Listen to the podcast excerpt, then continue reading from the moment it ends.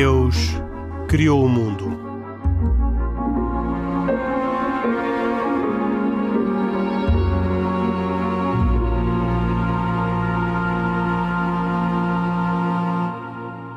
Boa noite. Nesta edição de E Deus Criou o Mundo, vamos ter vários temas, começando talvez por um uh, inesperado, uh, mas que nos foi suscitado por uma ouvinte numa troca de correspondência com um dos membros do programa. E esse tema tem a ver com uh, ser-se verdadeiramente crente, uma espécie de crente em estado puro. Uh, e a pergunta acaba então por ser: será que há um verdadeiro católico, um verdadeiro muçulmano, um verdadeiro judeu? O que é que faz com que um muçulmano seja verdadeiramente muçulmano ou que um cristão seja verdadeiramente cristão ou um judeu verdadeiramente judeu? Khalid Jamal, o que é que, do seu ponto de vista, um, faz com que uh, um muçulmano seja verdadeiramente muçulmano Aliás, o Khalid já por diversas vezes se referiu a outros muçulmanos, nomeadamente aqueles que desenvolvem a guerra e praticam atos de terrorismo como não sendo verdadeiros muçulmanos. E daí a começar por si. Porque é que o Khalid não lhes reconhece a qualidade de verdadeiros muçulmanos e o que é que, ao contrário, identifica um puro muçulmano? Oh, Henrique, a, pergunta é uma pergunta difícil, claro, e é uma pergunta para a qual temos sempre, sempre umas certas orientações eh, com mais ou maior, eh, ou menor, aliás, grau eh, de, de, de, de, de pormenor, digamos assim. E, portanto, o que é um verdadeiro muçulmano? Nós, a grande referência que temos como verdadeiro muçulmano é o profeta Muhammad, não é? E por comparação, diria, por exemplo, Jesus na religião cristã. Ou seja, se há alguém, mas não foi só Muhammad, Jesus, Isa, salam, o profeta Abraão, Ibrahim, o pai aqui das três religiões abraâmicas, é, Isaac, Jacob, Moisés, todos estes profetas foram, eh, do meu ponto de vista, verdadeiros muçulmanos, não é? E pessoas que se pautaram por um quadro, digamos assim, eh, de, de valores e uma moral com inspiração divina.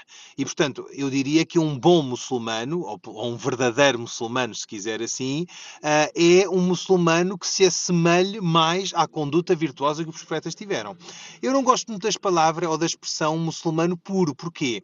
Porque isso, eh, Henrique, transporta o nosso horizonte mental para a questão das raças. Recordemos o trágico, o trágico episódio da raça ariana pura, não é? Quando nós começamos a avaliar, digamos assim, assim o que é um muçulmano puro, eh, começamos a embarcar eventualmente numa fantasia de denominação sobre aquilo que é eh, daquilo que é mais ou menos muçulmano. E há aqui, algum, há aqui um aspecto que, que, que me é particularmente, enfim, caro e que eu me permito recordar.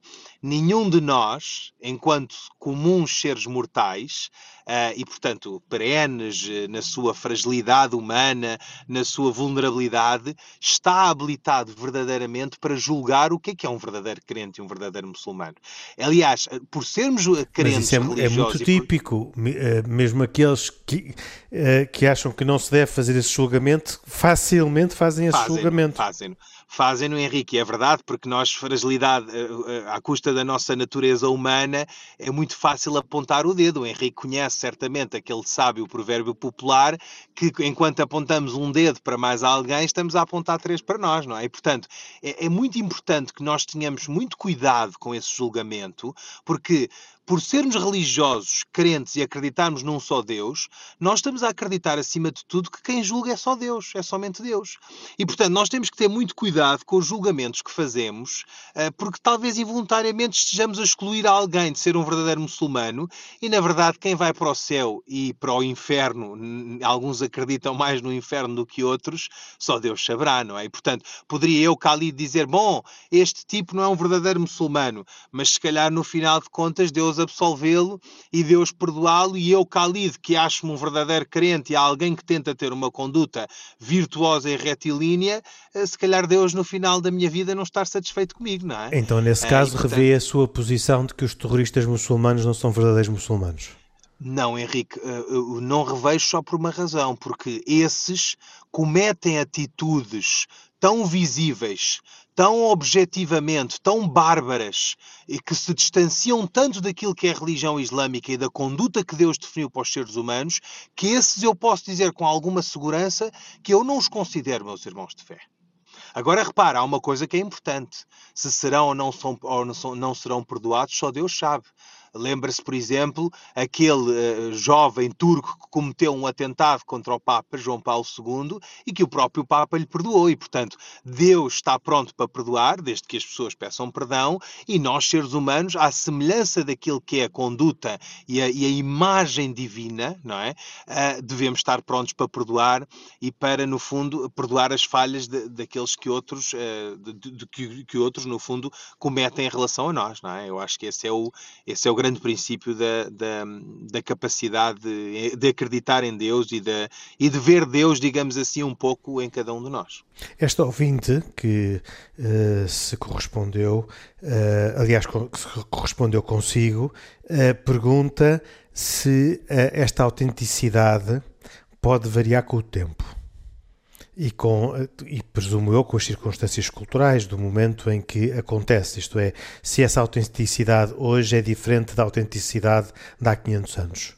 Eu acredito que sim, Henrique, sabe porquê? Porque, repare, no passado, os sacrifícios que nos eram pedidos a nós, enquanto crentes, para nos aproximarmos, lá está, daquela ideia do crente puro ou do crente original, no seu estado original, era um sacrifício muito maior do que agora. Recorde-se que, por exemplo, o profeta Muhammad, quando recebeu a revelação da oração, recebeu-a para fazer 50 orações diárias. E o profeta foi aconselhado por, por Jibrail e por Moisés, por Musa, salam, que na realidade realidade o ser humano seria incapaz de fazer 50 orações. E nós brincamos e dizemos, bom, desde essa altura que os muçulmanos são bons negociantes porque o profeta foi negociar com Deus. Claro que não, brincamos, não é? E caricaturizamos. O profeta foi simplesmente pedir a Deus que tivesse misericórdia sobre ele e sobre o seu povo, sobre a sua uma, e que reduzisse as orações ao mínimo das cinco. Isaac, um, e para um judeu? Há um verdadeiro judeu uh, que um, corresponda a um perfil uh, que uh, representa verdadeiramente o crente judeu? Não. Bem, e para isso tinha Portanto, que... não, não há um vou, judeu puro. Vou, vou ter... mesmo, mesmo sabendo que o Khalid não gosta da expressão. Não, não, não, mas eu, se me derem uns minutos, agora não. precisava de explicar um bocadinho mais sobre isto, está bem? Sem, sem, um bocadinho, mas sem exagerar. Não, não vou exagerar. Uh, na verdade, nós somos judeus porque Deus nos escolheu para sermos, como, diz, como está escrito no livro de, eh, de Êxodos, o seu tesouro querido entre todas as nações, um reino de sacerdotes e um povo sagrado. Ok? Somos judeus porque Deus nos escolheu para desempenhar o papel principal que tem muito a ver com a implementação do, do, do seu propósito de Deus na criação, para, onde, para orientar as nossas vidas, de acordo com a sua vontade de Deus. Ok? Uh, a Torá, voltando, voltando outra vez, uh, citando outra vez a Torá, a Torá no livro, já agora no terceiro livro, em Levíticos, uh, proclama que Deus habita entre eles no meio de suas impurezas, que seu relacionamento com o seu povo permanece intacto apesar de seu comportamento e agora citando um bocadinho o Talmud, um judeu, embora tenha transgredido, é um judeu, não deixa de ser um judeu.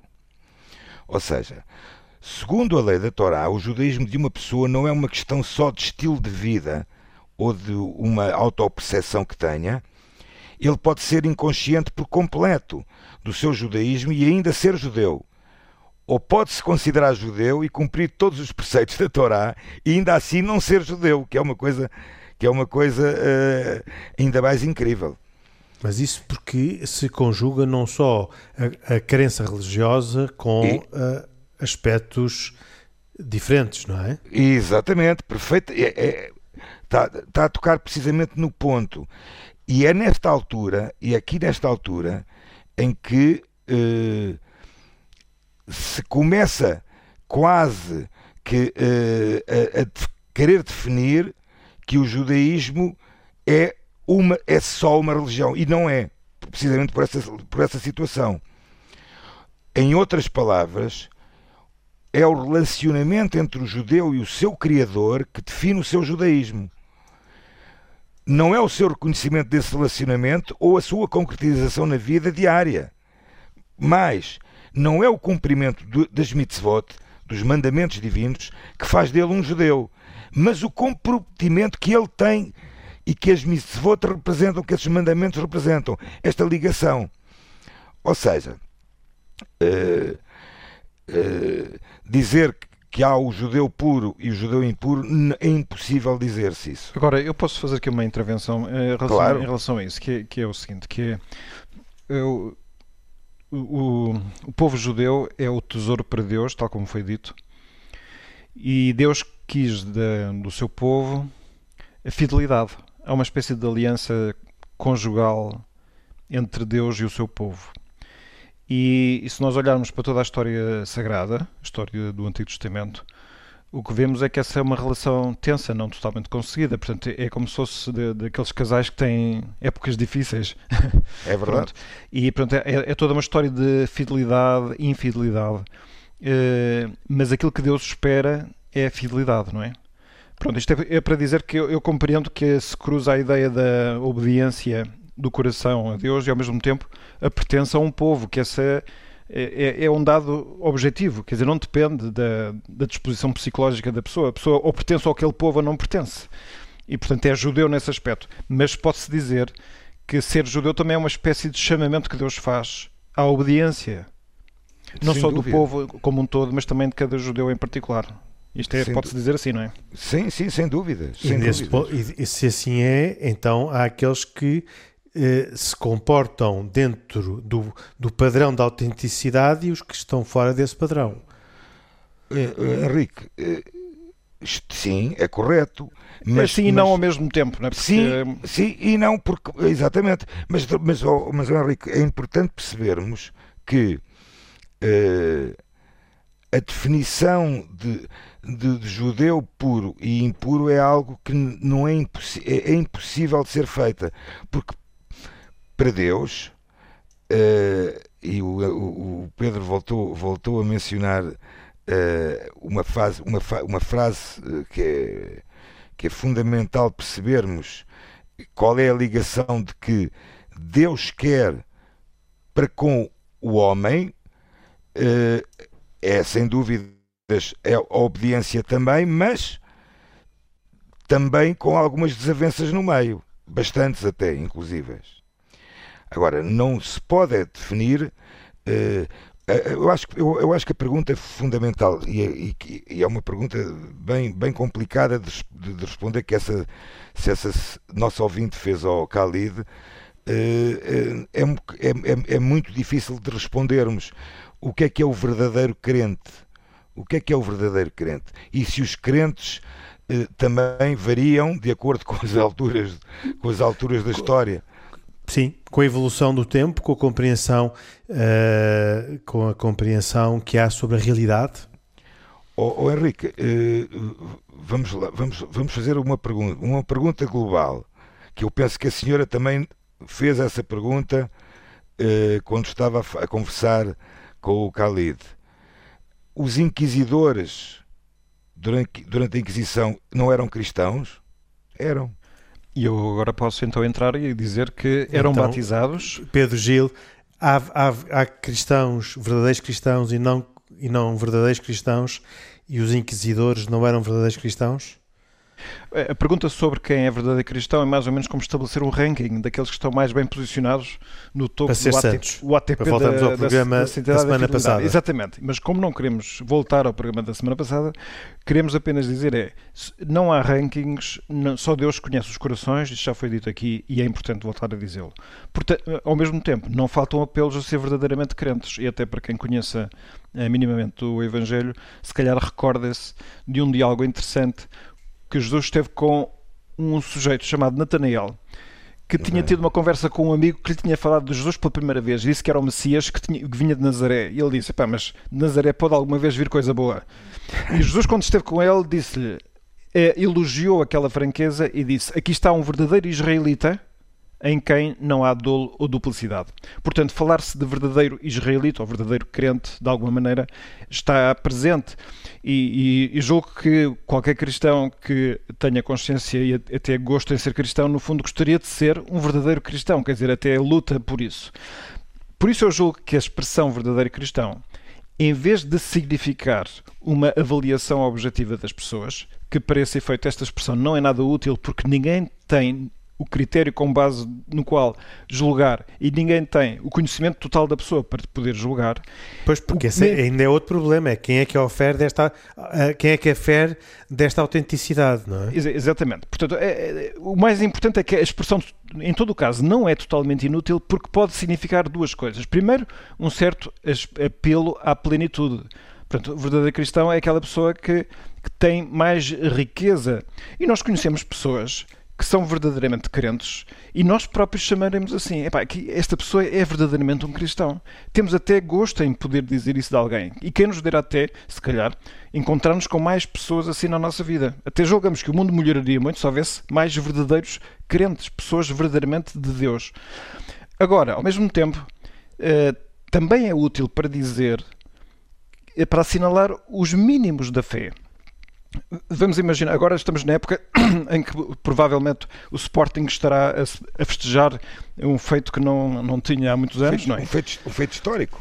histórico e nós podíamos perguntar o que é que é um verdadeiro Sportingista? Se calhar também não existe esse conceito, mas vamos imaginar que temos um Sportingista à nossa frente que não se alegra com, com o campeonato, que não sabe o nome dos jogadores, não sabe em que cidade fica o estádio, não está a par das polémicas que estão à volta dos seus jogadores e, de, e, e se o treinador é ou não tem ou não certificado todo para ser treinador. Então a, a pergunta que se pode fazer é: mas este homem ainda é Sportingista, ainda que o diga? Pronto, porque é assim, o, o cristão, eh, quando é batizado, afirma uma série de coisas, afirma ter fé, aceitar certas coisas. E quando assiste à missa todos os domingos, que é o momento mais importante da vida de um cristão, ele afirma, é convidado a dizer que acredita em Deus Pai, em Jesus Cristo, no Espírito Santo, e acredita na Santa Igreja Católica, e na comunhão dos santos, e na remissão dos pecados, e na ressurreição da carne. Ora, se viesse um cristão dizer, ah, mas eu não acredito na ressurreição da carne, eu também acho que não há remissão dos pecados, agora isso da Santíssima Trindade era de antes, já não é agora assim, e nós podemos com razão e objetividade dizer, não me digas que és cristão, tu não és um verdadeiro cristão. Um cristão, há uns mínimos que são indispensáveis. Portanto, e nesse sentido, portanto, a palavra, a expressão pode atuar aqui em dois planos. Um é como apelo à santidade, todos nós gostaríamos de ser verdadeiros cristãos, no caso dos cristãos, e por outro lado é uma indicação do mínimo. Um cristão que não afirme certas coisas não, não pode ser cristão. É verdade que um cristão pode não, não achar boa ideia ir a Fátima. Pronto, um católico pode não ter outras preferências. Isso não é um problema. Agora, se achar que na Eucaristia não está presente Jesus Cristo, é, então há ali um problema importante de, de identidade. Isto não então, tem a ver como com é que para um cristão, desculpa interromper Pedro Gil, como é que para um cristão se definem esses mínimos? Eu acho que estamos aqui, eh, relativamente a, a, a esta aos cristãos, estamos a progredir na identificação de um, de um número de requisitos que devem ser cumpridos para que possa ser verdadeiro cristão. Sim, nós temos que ter muito cuidado porque é a religião não funciona a religião não funciona à base de verificação não é? Um, um, uma checklist uma checklist de coisas nem existe sobretudo uma ASAI ou uma ML que venham atrás de nós a ver se estamos a cumprir ou não e portanto eh, temos de ter muito cuidado com estas conversas porque as pessoas no processo de aproximação a Deus, às vezes eh, o caminho é muito gradual e, e não vale a pena criar aqui mecanismos legalistas que só perturbam os processos livres das pessoas. Portanto, eh, normalmente, um verdadeiro crente, o que é que é? Em primeiro lugar, é uma pessoa que procura realmente a Deus. Em segundo lugar, procura a verdade sobre Deus, quer saber a verdade sobre quem é Deus. E, habitualmente, até está em resposta a uma inquietação, a uma iniciativa que Deus teve para consigo. E, portanto, é toda uma, uma envolvência interior. Portanto, nós não estamos apenas a verificar se no seu património de conhecimentos adquiridos, se estão lá todas as ideias que a própria Igreja considera que são mínimas para serem conhecidas. Portanto, isto é uma, uma conversa melindrosa e que tem Muito. que ser com Mas cautela. É? Provavelmente, é? o inquisidor a que se referia ao Isaac Assor tem essas convicções. O inquisidor pode, por exemplo, lá está, pode ter essas convicções, Pode ter nós ao essa- mesmo tempo uh, temos E- de ter muito- também muito cuidado em aferir a- como é, que, se- como é que uma pessoa daquele tempo vivenciava aqueles problemas. Eu acho que cada época da história tem uma zona de consciência muito sensível para problemas contemporâneos, mas deve ter uma zona da sua consciência que está insensível para problemas contemporâneos de que se não dá conta. E eu acredito que ainda na época que nós estamos a viver, eu, como cristão, deve haver zonas da minha vida em que eu não dou importância a coisas que, se calhar, num contexto cultural daqui a um século, eu, eu acharia que são Sim, muito importantes, não é? Portanto, temos de ter muito cuidado porque o que importa no caso da Inquisição era, por um lado, aproximar-se da mentalidade da altura e saber oh. se as pessoas tinham razões suficientes Oh, oh, Pedro, eu para estar falei- eu alertados. Eu, só dei o exemplo da Inquisição precisamente por- porque aquela senhora colocou essa questão. Sim, sim, sim. e da eu- mesma forma, da mesma forma, desculpa ter interrompido, da mesma forma, eh, aos dias de hoje, eh, assist- assistimos em a barbáries em nome de Deus que continuam a ser efetuadas também por, por, por, por, por outras religiões, outras ditas religiões. Eh, e, e- e serão essas pessoas verdadeiros religiosos, verdadeiros crentes? Se calhar são, não sei. Eu, eu, eu acho que podem, eh, Bom. subjetivamente, podem ser com toda a sinceridade. Outra coisa é que, tem que, eh, pelo menos no caso do cristianismo, nós estamos sempre a aferir-nos em função de Cristo, não em função da nossa época histórica apenas. Pois. E, e também, ao mesmo tempo, também temos que atuar com o grau de consciência com que atuamos, isto é, com o grau de, de, de bondade Pronto. ou malícia. Porque podemos fazer Há- coisas há com má aqui- intenção há aqui e um coisas com- aspecto há aqui um aspecto que eu gostava de acrescentar, que é, por um lado, é verdade que o referencial é Jesus, é Muhammad, é Abraão, são os nossos profetas, não é? Mas, hum, e é verdade que esse juízo também vai sendo um bocadinho permeável ao contexto, não é? Aquilo que noutras alturas era admissível, se calhar aos dias de hoje já não é assim tão admissível, não é? Ou as coisas vão mudando ao longo do tempo e os valores sociais, morais vão mudando também, não é? É fruto do contexto, mas há aqui um aspecto que para mim é muito importante. O balanço tem que ser positivo. Por mais que eu me considere um verdadeiro crente, eu faço as cinco orações diárias, eu dê caridade, eu oro a Deus, eu faço tudo aquilo que, em princípio, me levariam a ser um bom muçulmano, seja para com Deus, seja para com os meus semelhantes, os meus irmãos, não é? os meus pares, ah, eu depois também não posso fazer atos de maldade, não é? Ocultos, escondidos, para que esse, para que esse balanço seja negativo. Agora, é como o Pedro disse, não há nenhuma autoridade Mas quem é que faz esse balanço? terrena e humana com legitimidade para aferir disso, não é? Quem é que faz esse balanço? Ninguém. Que- precisamente, Isaac, é difícil. Faz Deus. Porque nós faz não Deus. reconhecemos, Não, ou não. Isaac, eu e tu especialmente, não reconhecemos, não temos Papa, não é? Talvez para os católicos pudesse ser o Papa, mas para nós muçulmanos nós não reconhecemos ninguém eh, humano que tenha capacidade de fazer esse juízo a não ser Deus. E, e- e- e os, os- os católicos também não reconhecem que o Papa possa ter essa função. Não, não, o Papa não faz o juízo. Como digo, não existe na Igreja um ranking das pessoas, portanto, não. Pronto, então, ou seja, então estamos perfeitamente todos no mesmo barco, por assim dizer. Muito, estamos Ou muito seja, alinhados. É- é- não, é que é que esse ranking do mais e do menos não existe. Pois, não existe, exatamente. Não existe. Quer dizer, e é muito complicado eh, e, e até perigoso é começar-se a entrar nu- nu- numa tentativa de que eu sou mais porque faço um, dois, três, quatro. Bem, nós temos no judaísmo há 613 preceitos escritos na Torá. Quer dizer, só aquele que cumpre os 613 preceitos é que é judeu?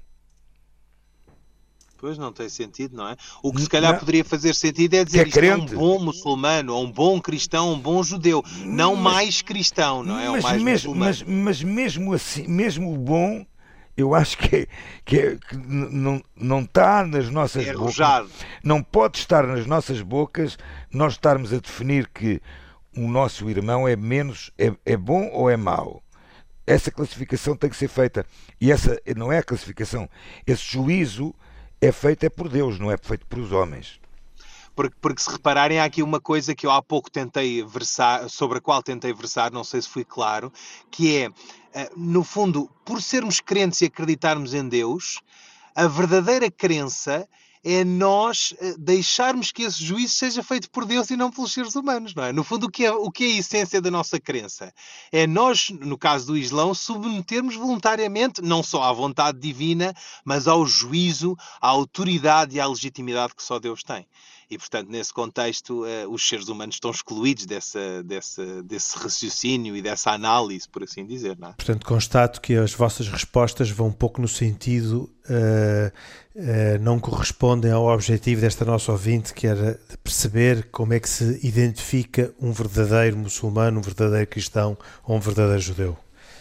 Sim, dessa maneira não. Eu, outra coisa, é como digo, acho que é importante é saber que, que as religiões têm uma, propostas concretas, têm ideias claro. concretas, definidas.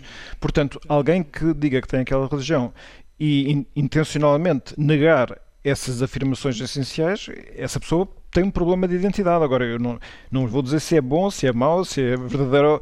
Não me compete a mim, pronto. Mas a pessoa tem que ter consciência de que se afirma aquela fé, é muito estranho que não subscreva aquilo que a fé afirma. Mas pronto.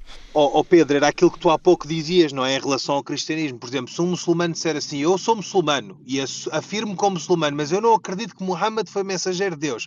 Bom, é, é como tu disseste, em princípio essa pessoa terá um tem problema. Um, grave problema. Um problema um, próprio. um grave é? problema. Ou, ou, por exemplo, e lá está, era há pouco o raciocínio que eu estava a ter, um muçulmano que diga, ah, eu sou muçulmano, mas eu quero autoimular-me, acho justo e razoável uh, colocar uma bomba ou fazer um atentado em nome do Islão. Do meu ponto de vista, eu acho que essa pessoa tem um problema, porque tem ali uma, um, uma identidade que não, que não corresponde, não é? Tem ali uma, um problema eh, individual para resolver, não é? Isso, isso para mim acho que é, é claro. Muito bem. Penso que uh, dissemos o que se poderia dizer sobre esta pergunta que nos foi feita por um ouvinte uh, e uh, é tempo de mudarmos de, de, assunto. Eu gostava de abordar agora um outro, um outro tema que um, ehm, li numa, num artigo que me foi recomendado de uma, um, ehm, de uma publicação em inglês, o Spectator, uh, que fala sobre um problema que, de alguma forma, já mais do que uma vez foi abordado nos nossos programas, que tem a ver com aquilo que, traduzindo literalmente da expressão inglesa, se chamaria literacia religiosa, uh, ou possibilidade de compreender e de, de falar sobre temas de religião.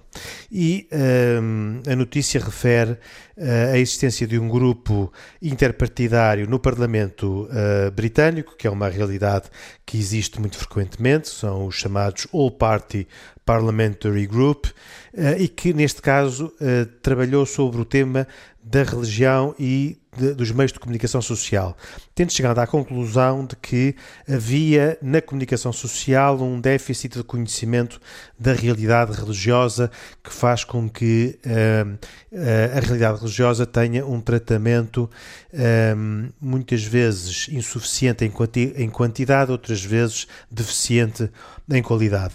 E o que eu gostava de aproveitar também no programa de hoje era para conhecer a vossa opinião sobre, sobre esta realidade, porque, segundo estes parlamentares britânicos, um, esta situação acaba por um, também comprometer não só os princípios da liberdade religiosa, mas, uh, dizem alguns também, da liberdade de transmitir aquilo que se passa na, na realidade da sociedade em que essa, essas religiões e essa comunicação social estão envolvidas. E uh, assim, a minha pergunta, e começo talvez pelo Pedro Gil, que além do mais é Uh, um especialista nesta matéria, porque é um homem da comunicação. uh, o que é que lhe parece? Aliás, lembro-me que o Pedro Gil já teve, uh, pelo menos uma vez, quando Papa Bento XVI veio a Portugal, eh, esteve a fazer um curso sobre terminologia e literacia religiosa, precisamente para jornalistas que iam acompanhar o Papa, tanto quanto eu sei. E por isso pergunto se o Pedro Gil, que tem essa experiência, esse conhecimento, subscreve esta eh, esta análise feita por este grupo interpartidário do Parlamento uh, inglês. Eu subscrevo e, e, felicito o diagnóstico. Eh, eu eh, rejeito a terapia que é proposta. Portanto, na parte do diagnóstico de que existe uma grande ignorância religiosa por parte de muitos profissionais da comunicação, eu acho que isso é evidente. É preciso não esquecer, estamos numa época em que eu julgo que até mesmo muitos crentes vivem nessa ignorância da sua própria religião e, portanto, não é, não é, isto não é um juízo negativo sobre uma classe, tem a ver com o facto de, de se dar também na, na classe dos jornalistas uma mesma ignorância que se respira em geral na sociedade. E, portanto, para quem tem que fazer notícias sobre matéria religiosa, um maior conhecimento da religião é fundamental. Em que é que eu não concordo uh, nesta, na, naquilo que se diz aqui quanto às propostas desta comissão? É que se vem a falar de que eh, a resolução dessa ignorância ou dessa deficiência se faz por um apelo a que se respeite a experiência religiosa como tal e, e, e é nisso que se faz, uh, enfim, a aposta principal como resposta. Passando por fazer uh, uma formação obrigatória em literacia religiosa.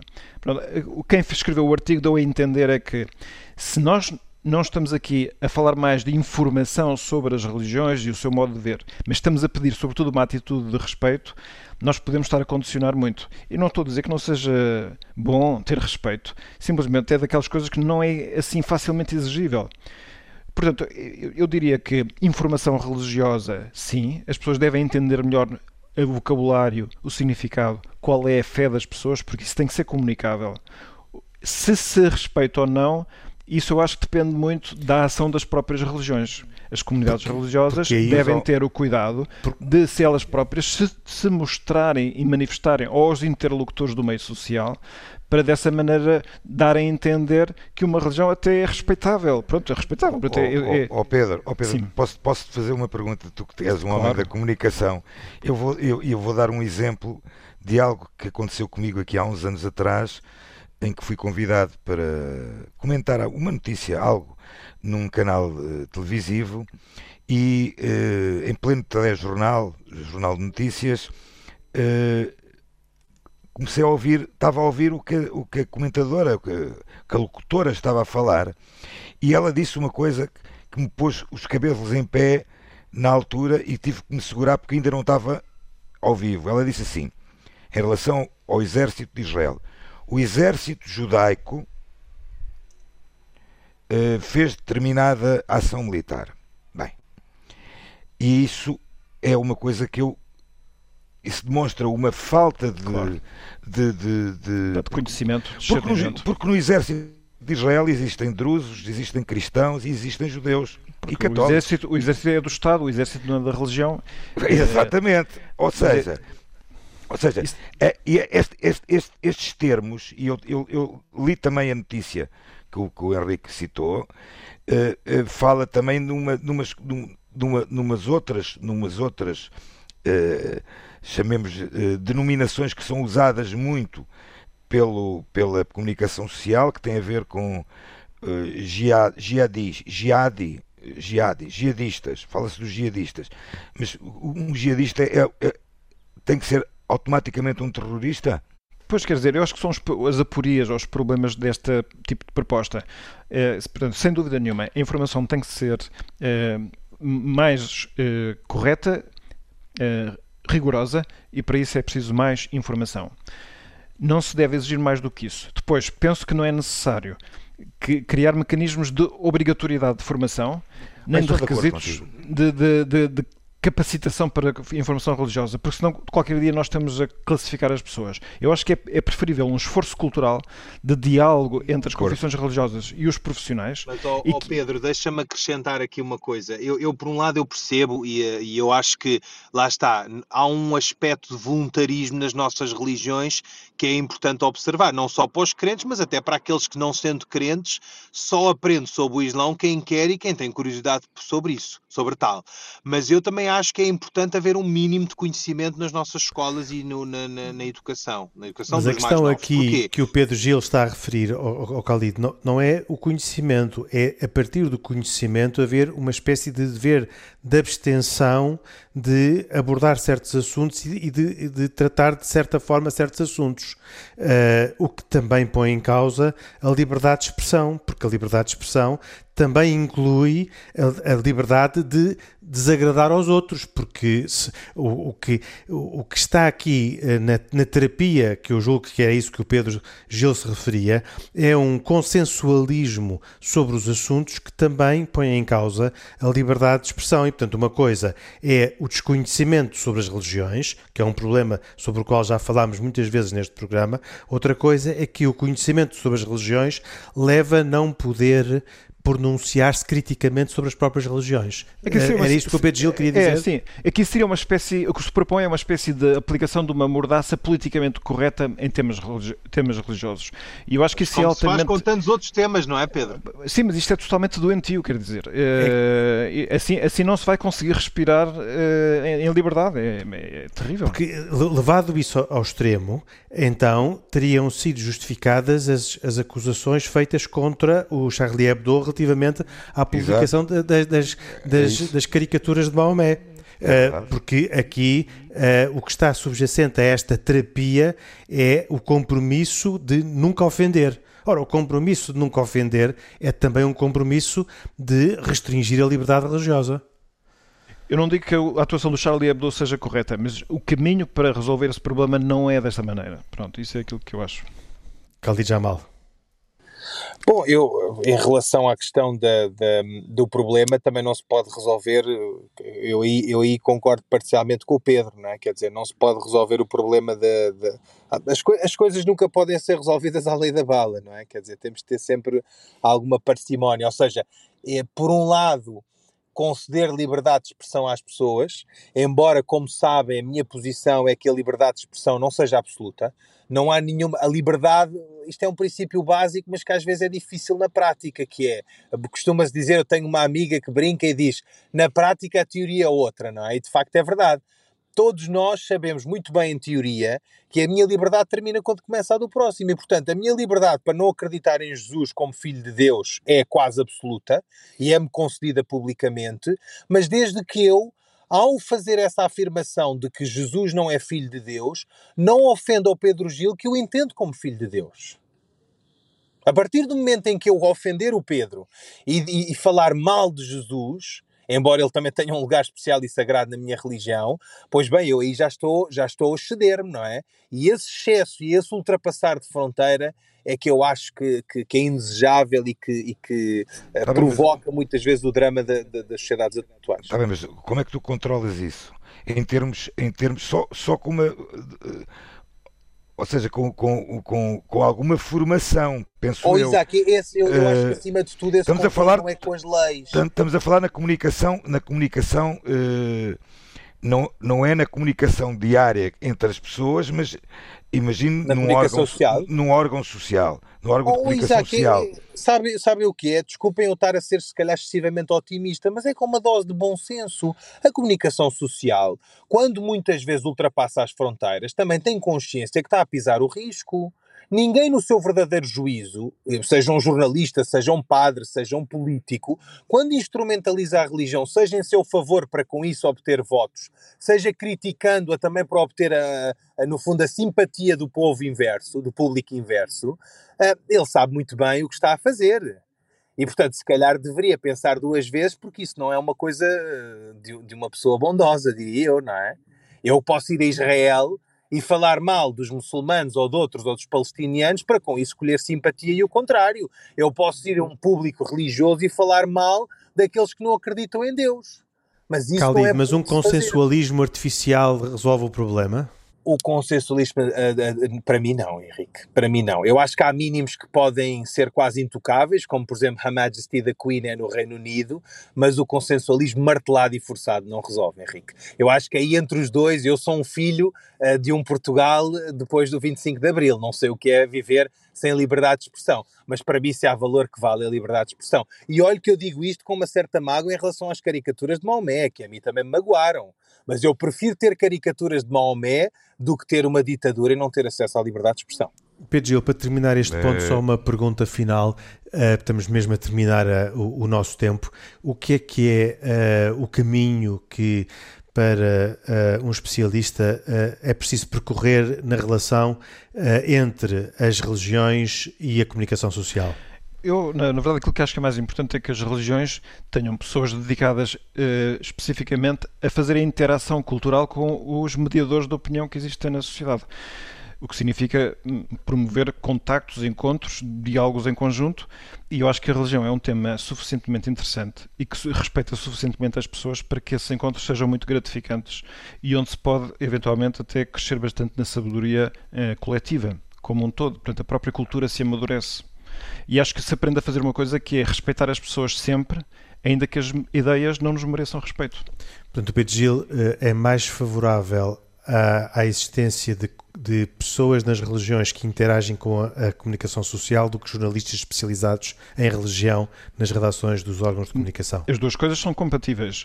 O que eu, não, o que eu acho é que não podemos impor que haja jornalistas uh, especializados assim obrigando a ter um certo certificado de habilitações, portanto, uns requisitos Exatamente. obrigatórios. Tudo isso me perturba, essa ideia só. Claro. Muito bem. Estamos no, no, fim do nosso tempo, já não temos tempo sequer para as recomendações. Vamos voltar para a semana, dois, oito dias, com mais uma edição de E Deus Criou o Mundo, um programa de autoria e produção de Carlos Cavide e com cuidados técnicos de João Carrasco. Comigo, Henrique Mota, que muder, voltarão para a semana Isaac Assor, judeu, Khalid Jamal, muçulmano e Pedro Gil, católico. Em nome de todos, boa noite, até para a semana, se tu quiser.